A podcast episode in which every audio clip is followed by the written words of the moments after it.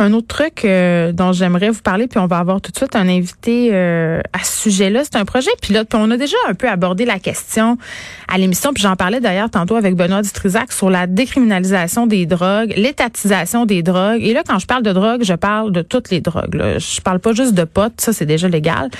Euh, je parle pas non plus de, de drogues dures, mais qui ont une réputation d'être douces, le genre champignons magiques. Là, non, non. Cocaïne, héroïne, speed, euh, tout, tout ça. Est-ce que c'est une bonne idée? Il y a de plus en plus euh, d'organismes, et même l'OMS euh, recommande d'avoir une approche moins répressive par rapport aux drogues. Ce qu'on est en train de se rendre compte, c'est que ça ne fonctionne pas du tout. Et bon, on traverse euh, évidemment une crise, la crise des opioïdes. Il y a plusieurs morts de surdose. Est-ce que décriminaliser les drogues, rendre ça étatique, ça pourrait contribuer à ce qu'on y retrouve, soit plus sécuritaire pour les usagers.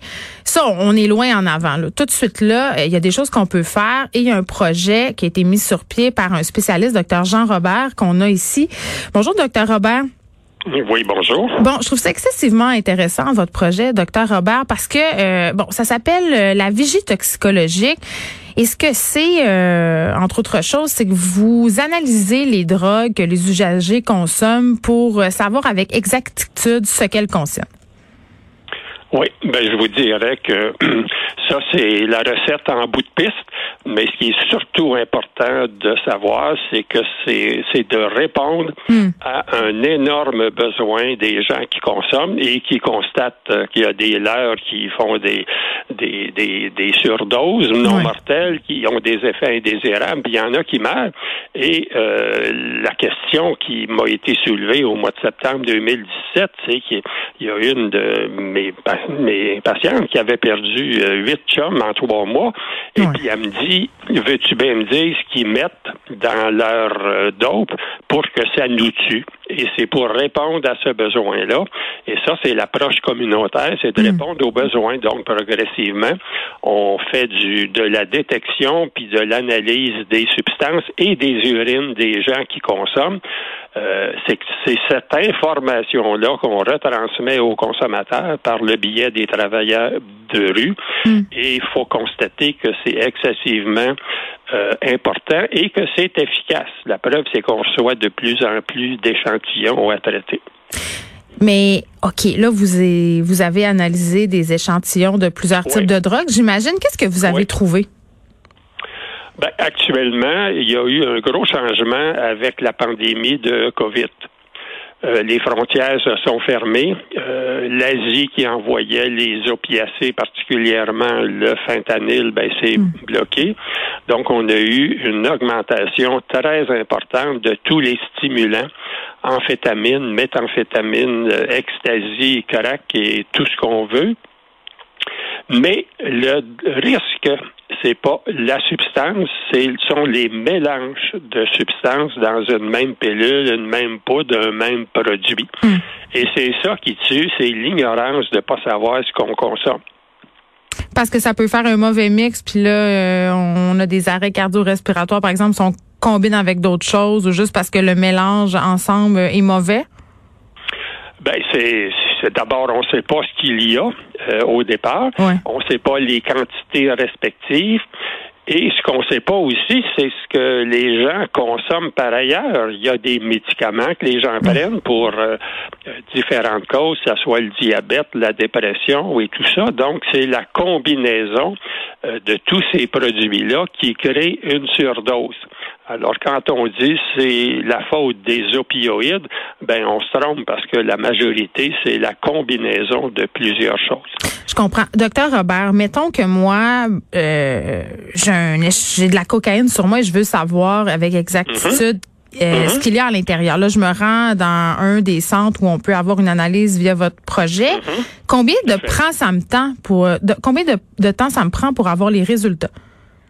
Alors, la première chose, les tests préliminaires qu'on peut faire euh, sur le champ avec la personne, on dispose de languettes qu'on peut tremper dans la, la, dilution du produit, disons mm.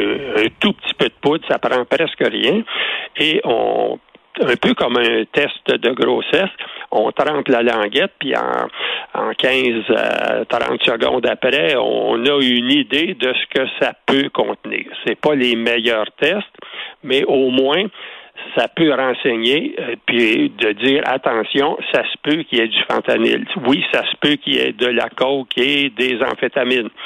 Euh, donc, c'est un premier renseignement qui est là, c'est pas pour poser un diagnostic, c'est pour informer, première étape de prévention. Quand les gens voient ça, le réflexe, c'est oups, c'est la première fois que je consomme ça, je vais essayer juste, juste un petit peu, puis je ferai pas ça tout seul.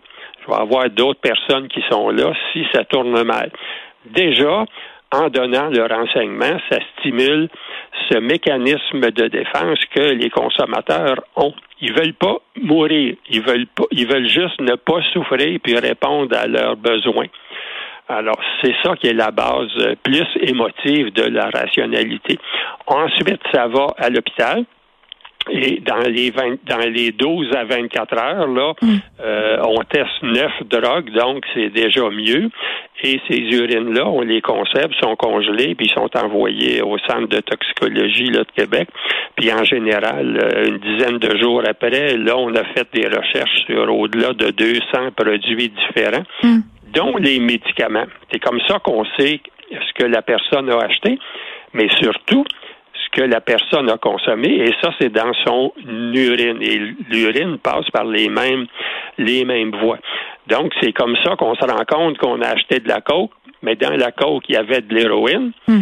mais en même temps Regardons ça. Euh, il, y a de, il y a un médicament antidépresseur, il y a un, anxiolytique, il y a toutes sortes d'autres produits. Il y a de l'alcool qui se, se combine. Donc, ce qui circule et se vend, c'est fort différent de ce qui se consomme. Mais docteur Robert, quand vous vous asseyez euh, avec ces personnes-là qui ont fait analyser euh, leurs urines et que vous leur révélez qu'est-ce qu'elles contiennent, c'est quoi le type de réaction que vous obtenez? Est-ce que ça peut avoir l'effet d'une espèce de, euh, de wake-up call? Exactement. c'est ça, parce que les résultats, on, on les présente par image s'ils ont apporté une pilule qui hmm. est gravée star, la photo est là. Et c'est codé, c'est juste un numéro de code qu'on donne. Il n'y a pas de nom, il n'y a pas de détail. Juste de leur montrer cette image-là. On en a affiché au mur ici, puis on, les, travailleurs de rue ont ça. On n'a rien à dire, juste à montrer l'image. Puis les gens vont dire Waouh, c'est ça que j'ai pris hier. Yes, Hein, c'est ça que j'ai acheté ou que je me suis hmm. procuré. C'est exactement ça. Puis là, ils me disent, hey, moi, là, j'ai, je me suis senti mal. Euh, j'en ai une qui, euh, avant-hier, me dit, j'ai eu comme un éclair au cerveau. Puis j'ai perdu conscience, puis j'ai un gros blackout. Je me souviens plus de ce qui s'est passé pour me dire, ben, on m'a agressé sexuellement. Alors, j'ai pas de questions à poser. Les renseignements arrivent comme ça. Hmm. Et euh, le milieu de la consommation, c'est un petit milieu. Euh, les nouvelles vont très, très vite. En cinq minutes, tout le monde sait qu'est-ce qui se passe. Et c'est sûr que la, la base, c'est de respecter hmm. cette grande sensibilité euh, qu'ont les consommateurs. Euh, alors, c'est pas des leçons qu'on leur donne, on leur donne pas conseil, ils savent quoi faire. C'est juste qu'on les met face à, l'image de leur réalité. Mais oui, parce que des consommateurs de drogue, euh, il y en a toujours eu, il y en aura toujours. Là. Je pense que ça, euh, c'est assez clair. Maintenant, la question quand même euh, auquel j'ai pas tellement de réponse, on essaie de réfléchir depuis super longtemps. Est-ce qu'on devrait légaliser les drogues ou du moins décriminaliser l'usage de drogue? La, consommation, là, et euh, le fait de la consommation, hmm. c'est une maladie. C'est un problème de santé. Et en général, euh, la grande majorité des consommateurs y ont accumulé des souffrances depuis qu'ils sont nés. Euh, pas désirés, euh, battus, euh, placés en famille d'accueil. ils sont à peu près pas allés à l'école parce qu'ils se sont fait battre, parce qu'ils ont été chassés des, par les par les autres. ben quand la substance passe, que ce soit la pilule que maman prend, que ce soit de l'alcool, que ce soit du pot qui passe, et que ça leur fait du bien, Donc, ils ont appris à s'auto-traiter hmm. avec des, entre guillemets, médicaments. Et pourquoi? Parce qu'on ne s'est pas occupé d'eux. Alors, quand on arrive à l'âge adulte, euh, c'est à 20 ans, 25 ans ou 30 ans, puis que le système dit arrêtez de consommer, ça va aller mieux, ils ont tout essayé, ça marche pas, ça. Et ce qui fait, ce qui fait, vous parliez de racisme tantôt, ben, les consommateurs sont l'objet d'un certain racisme. Les gens me disent, ben, cette race de monde-là, les consommateurs, ils ont juste à se grouiller le cul. C'est comme ça qu'ils parlent. Hmm. Alors, ce qui est important, c'est de réaliser le cheminement, puis la criminalisation, c'est de la punition pour avoir de la substance qui nous fait du bien. Hmm. Alors, la criminalisation, c'est encore plus dommageable que la drogue. Si c'est criminalisé, bon, légaliser, c'est autre chose.